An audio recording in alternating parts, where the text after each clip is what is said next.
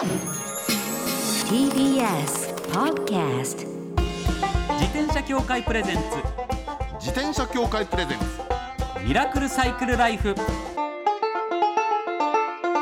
今週も始まりました。自転車協会プレゼンツ。ミラクルサイクルライフ。パーソナリティの石井正則です。北里です。自転車って楽しいを合言葉にサイクルライフの魅力をお伝えする自転車エンターテインメント番組です。はいまずはこちらのコーナーから週刊自転車ニュース。当番組が独断で選んだ気になる自転車ニュース。まずはこちら。熊鈴モードに切り替えもできる自転車用ベル。あらなんか良さそうな雰囲気がいいっすよね。熊鈴ってあの熊よけの鈴あのカランカランカランカランみたいなね。はいいはいありますあります。えーその名もクリケットベル、はいはい。えー2000円弱で売られているそうなんですけれども、特徴としては、えーご説明しましたけれども、普通のベルに加えて、うん。引っ張ると熊鈴としても使えると。でも切り替えができる。あの自分でカンカンとかチリンチリンと鳴らすのと同時にはい。それを外すと外すとっていうのを引っ張るとといつもカランカランカランカランなってはい。るみたいなそうです。ことですよね。はい。そういうことだと思われます、あのねこれ結構いいんですよ。いいんですよっていうのが、私昔ねあのカウベルっていうのがあの熊まさに熊よけの鈴、はい。カランカランカランってやつ。あのなんかビヨーンっていう先についてるようなやつ、えーあの自転車にくっつけてたの。あそうなんですか、これねいいですよ。何かっていうとね、はい自転車もちろん車道を走るんだけど、はい。ところによってはやっぱ歩道に乗り上げる時ってあるじゃないですか。そうですね。どこかそう立ち寄るとかいう時とかありますもんねでそれでねゆっくりこう行くときにあのあー人がいっぱい前にダーッといるなんて時に、はい。ジリンジリンってやるやると嫌じゃないですか。なんかドキドキ言ってるみたいで。すごくやらさないですもんやっぱ。そう。いや鳴らさないでしょ、使わないほとんど使わないです。で使ったことないかも。通常すいませんみたいなことを言うんだけど声かけたりとか申し訳ない申し訳ないみたいなね、はい。なんだけどこのカウベルが鳴ってるとねカランカランカランカランいつも鳴ってるからあれなんだろうと思ってみんな振り返ってくれんの？あれすごい。なるほど。そう。であ実は自転車でした。あどうどうってそうそうそうそう。みたいなことでいけるんでね。ああそうか。そうこれね残念なことに盗まれちゃったんですよこれ味付けてたら。そうね。そう。だからね欲しいなと思ってた時にこれだこれ。あははははは。でしかもこれは何？ベルにもなるんでしょ、はい普通のベルとして使えて引っ張るとうん。熊鈴モードになっはいてっていうことなんですけどだからすごくいいマウンテンバイクとかのねはいはい。方がやっぱり山の中走るときに熊鈴を自転車から吊るして走るという人がいたりするそうなんですけなるどほどなるほど。はい。ただやっぱ熊鈴を取り付ける位置によっては自転車が傷ついちゃったりうまくならなかったりというケースがあるということでこういった商品が出てきたへえこれめちゃくちゃいいですよね。いいと思いますよ。これねマウンテンバイクに限らない。歩道でも使える、いや絶対使えますよね、しかもはい2000円弱ってそんなバカ高くないじゃないですか。高くない。大丈夫です。これうん、熊鈴も一緒に買ったと思えば。ね本当ね本当。全然いい値段だと思います。さあ続いてはこちらのニュースです。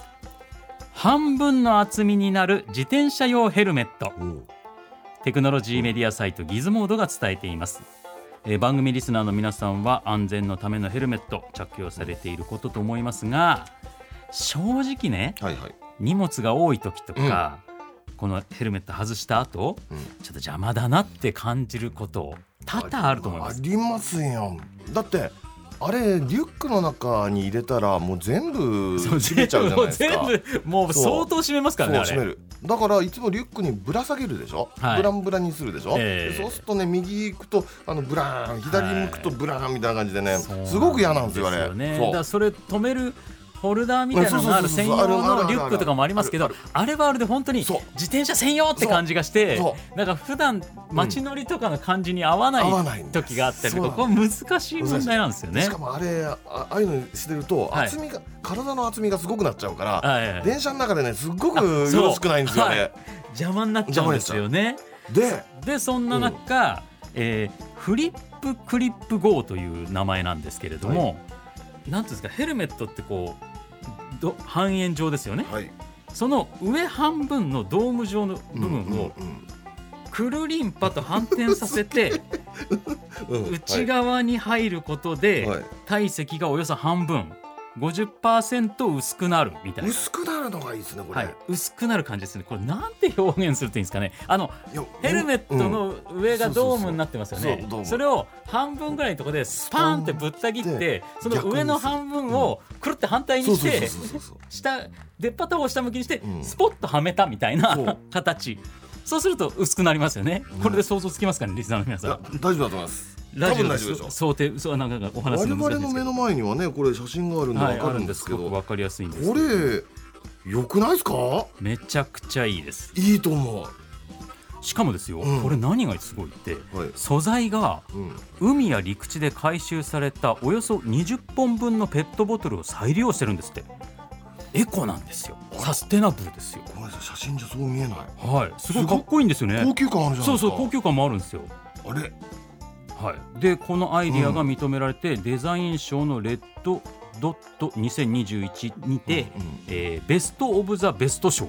ベスト・オブ・ザ・ベスト賞ってすごい名前です最高賞そうですね。を受賞したほどの商品なんだそうです。すごい。いろんな点でいいですよね。これはいいよ。いいけどいくらなの？はい。これね、うん。ちょっとね今ねこの記事が書かれた時点の価格がちょっと不明で、えーアドレス登録で限定品購入のお知らせが届くようになっているという状況なんですって。あそうなんだ、はい、だからまだちょっとこう作ってこれからっていう普及するのはこれからっていうあーそう。段階らしいんですけど。これね見た目もかっこいいのがいいなと思ってんの。いやかっこいいです。よなんかデザインはなんかね元アストン・マーチンの技師の方が作られたそうですよ。デザインされたんですって。あー007そういうデザインのかっこよさそしてうん。再利用された素材そしてこの半分になるというアイディア、うんこれ完璧ですよね。ねこれフリップクリッはいプ GO というヘルメットです、ぜひぜひ調べてみてください。はい。以上週刊自転車ニュースでした。この後はゲストコーナーモデルでフォトグラファーの柴田ひかりさんをお迎えします。自転車協会プレゼンツミラクルサイクルライフ。この番組は自転車協会の提供でお送りします転車協会からのお知らせです。スポーツ用自転車の場合きめ細かいメンテナンスも必要ですね。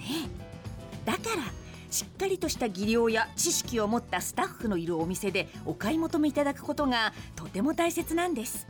そこで誕生したのが SBAA プラスです。この SBAA プラスとは一定の実務経験と十分な技量を持ち自転車協会主催の試験に合格した販売者の方にだけ認定されます。今回制度が一部改正になり認定者にスポーツ用自転車安全整備基準に基づいた整備を受けてもらうと SBAA プラスマークを貼ってもらうことができます。だから SBAA プラスマークはしっかりとしたメンテナンスを行った安全安心の証と言えます。SBAA プラス認定者のいるお店でメンテナンスを受けて快適なサイクルライフをお楽しみください。SBAA プラスについての詳しい情報は自転車協会 SBAA ホームページ SBAA-bicycle.com まで。さあゲストコーナーです。モデルでフォトグラファーの柴田ひかりさんです。よろしくお願いいたします。よろしくお願いしよます。ろしくお願いしまます。すなんかマスクでも顔が見えませんけどねそうですよね。私もそうですが。はい、では柴田ひかりさんのはい。プロフィール、私の方からご紹介させていただきます、柴田ひかりさんは1997年2月13日生まれ神奈川県のご出身。あもうすぐ誕生日ですね。そうか。そうなんです。お。めでとうございます。ありがとうございます。おいくつになられるんですか？二十五歳になります。25歳若いね。私の半分以下だ。そうですね。そうか、はいもうそれぐらい離れてるんですね。私は55歳ですからね。そう考えてすごいな、えー高校生からモデルを始められ文化学園大学へ進学されファッションを学ばれます一方各地で写真展を行うなどフォトグラファーとしても活動。さらに音楽にも造形が深くインスタグラムで発信されるライフスタイルも注目の的です。そして私たちと同じサイクリストでいらっしゃいます。ありがとうございます。道井さんとはフォトグラファーも同じなんですね。まあまあまあまあねなんかそう僕も。そうなんですよ。仲間ですよ。でも。見ました。なんかえ？写真を見たんですけど、はい。あのカメラの写真を見たんですけど、はいなんかでも私が見たことないようあな大きい大きいカメラをカメラを使やってらっしゃるいやでもももちろん小さいカメラも使ってます、二人ともフィルムカメラ？フィルムカメラです。そうフィルムやられてるんですおおすごいじゃないですか。でもなんかフィルムカメラ自体も結構早い段階からもう始めてらっしゃってそうですね。フィルムカメラの方がうん。高校二年生くらいからやってるので、へ結構もえう七年くらいやってるのかそうですよね、はい。でもだなんでなんで？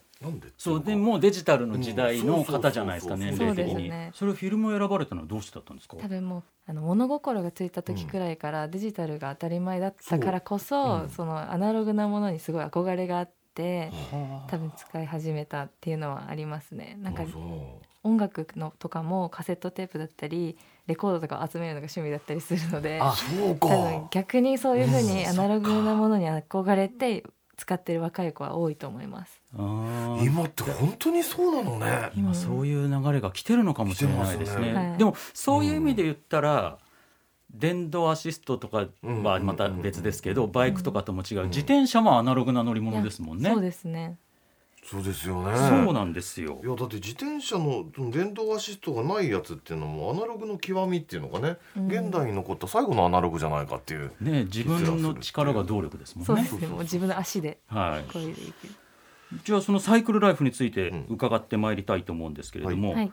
い、つ頃どのようなきっかけで自転車に乗り始めたんですか、もうこれそれこそ本当コロナになって、うん。はい、でステイホーム期間に、うんなんか動いてないのにこんなに自分食べてばっかりいるんだなってことに気づいて、で本当ちょっとしたことで運動しなきゃやばいかもしれないみたいなちょっと危機感みたいのを感じて、ええいやその期間は私もありますよありますそれは。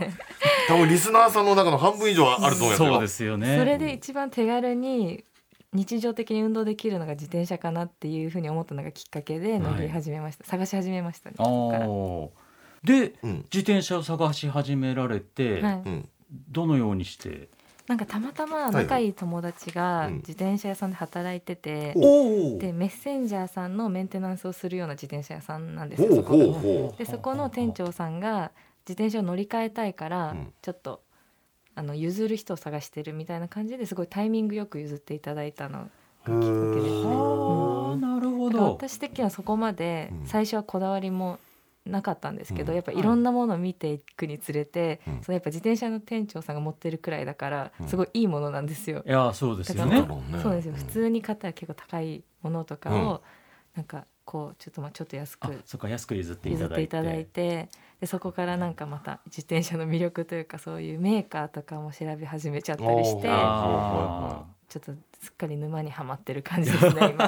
いいですね自転車のーいやだから、うんフレームを譲り受けたんですよね、そうです、そうするとこう別のパーツはどうしていくかっていうのも問題として出てくるじゃないですか。そうなんですよ。でもその自転車屋さんに行っうんうてん。フレームを譲っていただいてその場でもう全部カスタムしちゃったんで、おー。あ自転車屋さんで。もう作ってもらったのねそれは。もうその方に作っていただきましたそれは。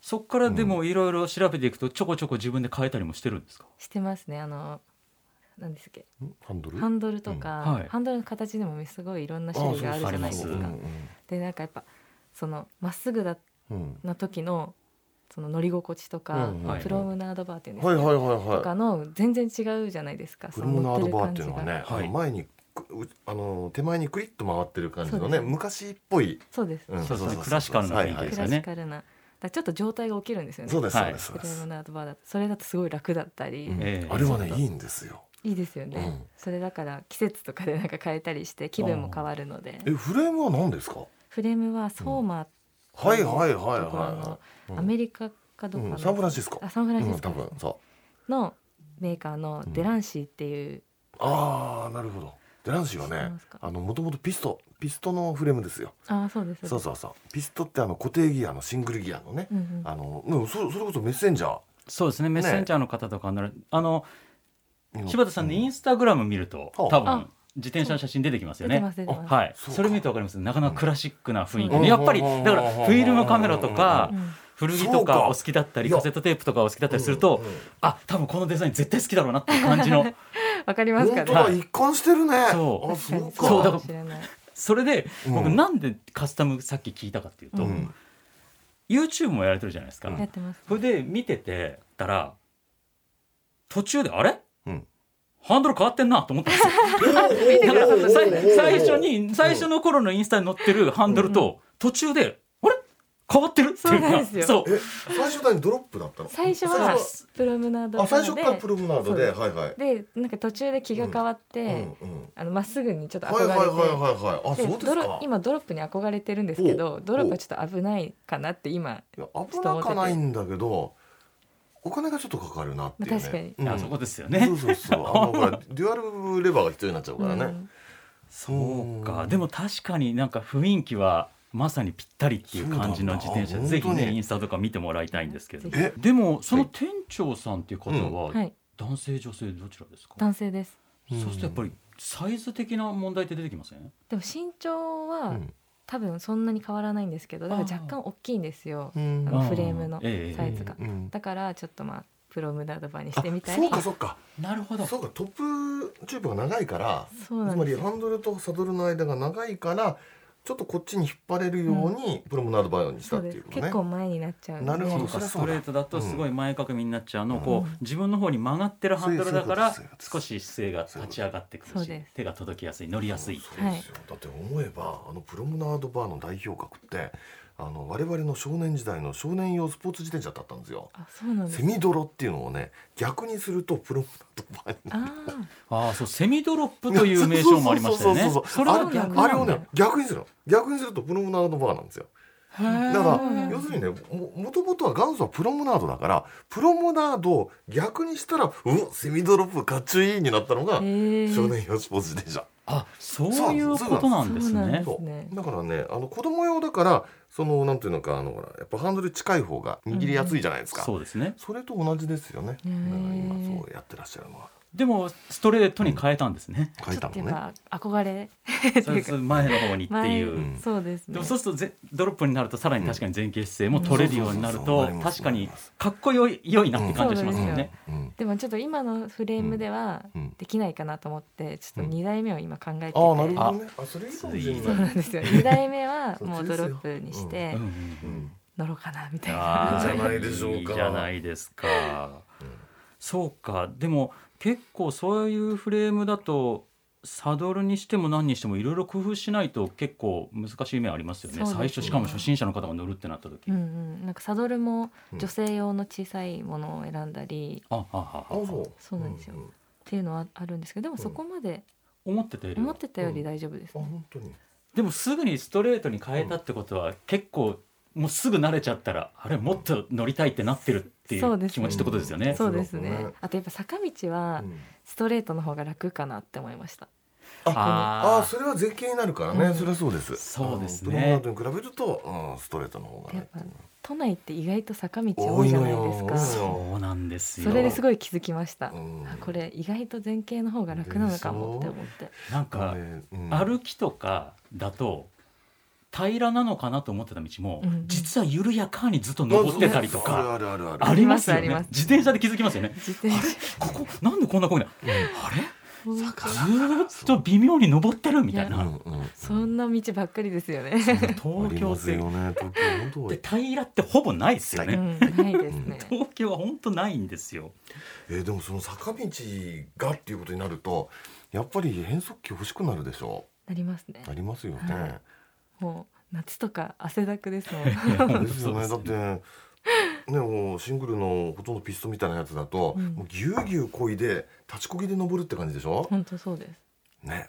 夏とか汗だく、泣きたくなりますよね。いや本当に。いやだってそのぜひインスタとかね YouTube とかご覧いただきたいんですけど、そのファッションモデルさんだから、うん。やっぱりこうファッションそんなもう完全にレーシーな格好してとかじゃなくて普段着で乗られるじゃないですか、はい。それでどっか古着屋さんに行こうって自転車こいで「ひい」言って汗だくになって入ってくって ちょっと合わないですもん、トゥーマッチになっちゃいますそうもんね。ですよ。でしかもモデルさんでしょ？はい。そしたらあの太ももがあんまり太くなっちゃ困りますよね。あでもそうですね。ね私結構筋肉つきやすいタイプなんで。あ本当に。だだから長距離であんまり漕ぎすぎると、うんうん、うん、あのね長距離は大丈夫。あ本当ですか、うん。それよりも坂道をぎゅうぎゅう乗ってる方が筋肉ついちゃうんですよ。そうなんですね。そう。だからね心がけるべきはシャカシャカこぎなわけ。シャカシャカシャカシャカシャカシャカシャカ。でそうするとツール・ド・フランスの選手みたいにスリムになる。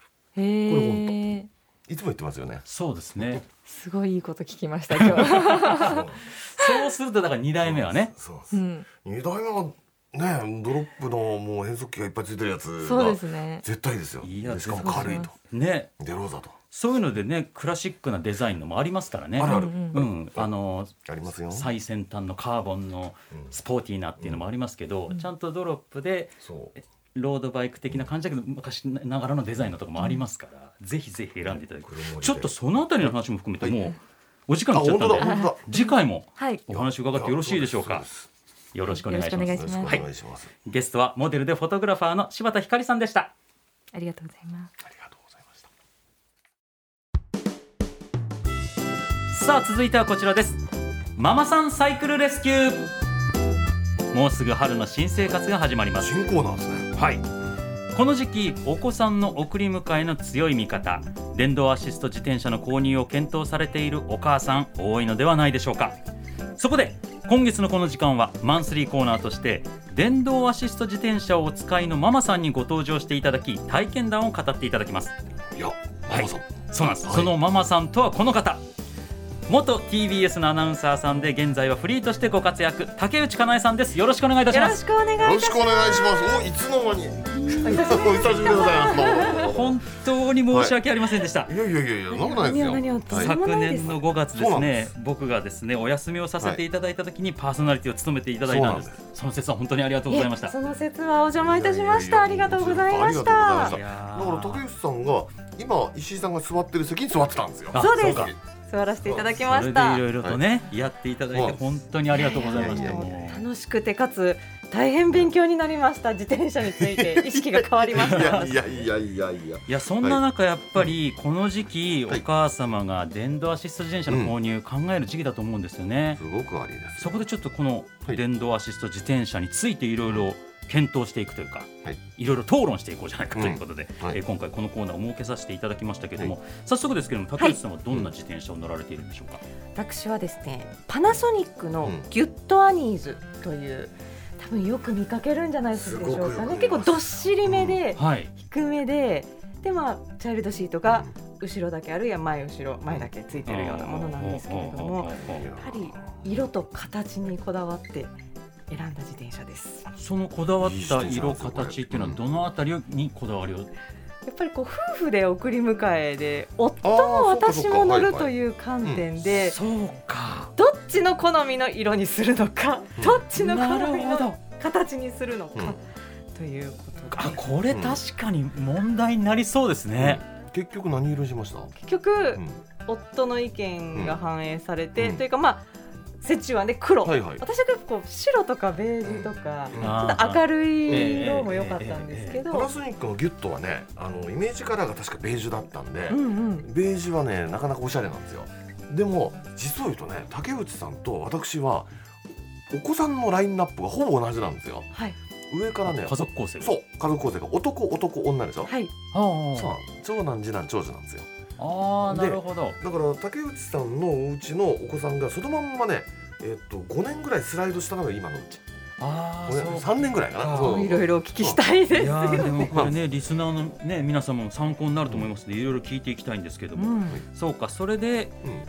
お父様もお母さんも乗れる色を選び、うん。そして形としてはじゃあどういったところそうですね。もうちょっとこう高めなとか、まあ、華奢めなこう見た目の形のもあるんですけど、はい。結構、まあ、どっしりとしたうん。安定感のあるものを、まあ、夫婦で相談して選んだという形ですね。正しいんです。いやーそう正しいんですよ何が正しいかっていうとねお子さん3人いるってことは前と後ろに2人乗せるってことが多いでしょ？そうなんですよ。こうこうなると自転車自体がすっごく重くなるから重心をね下げないと不安定なの。でみんな今ねタイヤをちっちゃくしてねうん。ちっちゃいでしょ？はい、でタイヤをちっちゃくして重心を下げてでねホイールベースを長くしてるんですよ。ホイールベあー。ースつまり前と後ろのあの車輪の間が長いでしょ、そうですね。つまり。縦長なんですよね、はい。うん。でそれで子供お子さんの乗せるところが低く作られてるから、うん。ひょいひょい乗せられてで安定して走れると。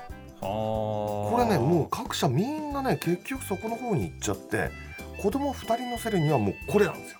そうですね。夫もその重心の話とかしてました。私はこうデザインでこれ可愛いみたいな感じだったんですけど、重心がどうとか安定感みたいな。安全性が大事ですもんね。そうです。ね。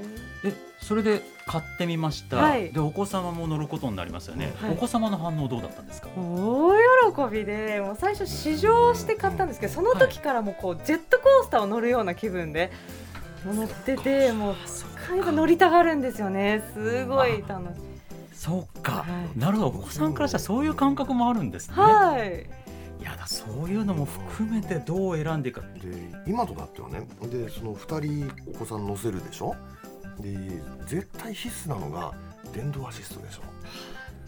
まあね。そうです電ね動ああれがないと坂登れないじゃないですか。登れないですね。あと最初こう初動っていうんですか。最初の走り出しもスムあーズですし電動アシストはねだからねあのあれなんですよ。あの安全なのあのねこの瀬自転車で一番以前だったらねあの事故が多いのは一番最初の漕ぎ出しだったんですよ。うんうん。漕ぎ出してふらついてバタッと倒れちゃうのが一番危なかった。だあから今電動アシストだからスッといけるでしょ？うん。そっだか。安全になったんですよ安定した速度になるまでの時間が短くそうそうそうそう。そこでアシストをしっかりしてくれるという。いいことばっかりでね。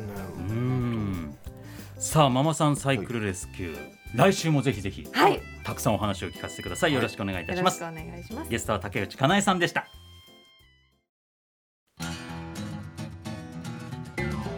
自転車協会からのお知らせです。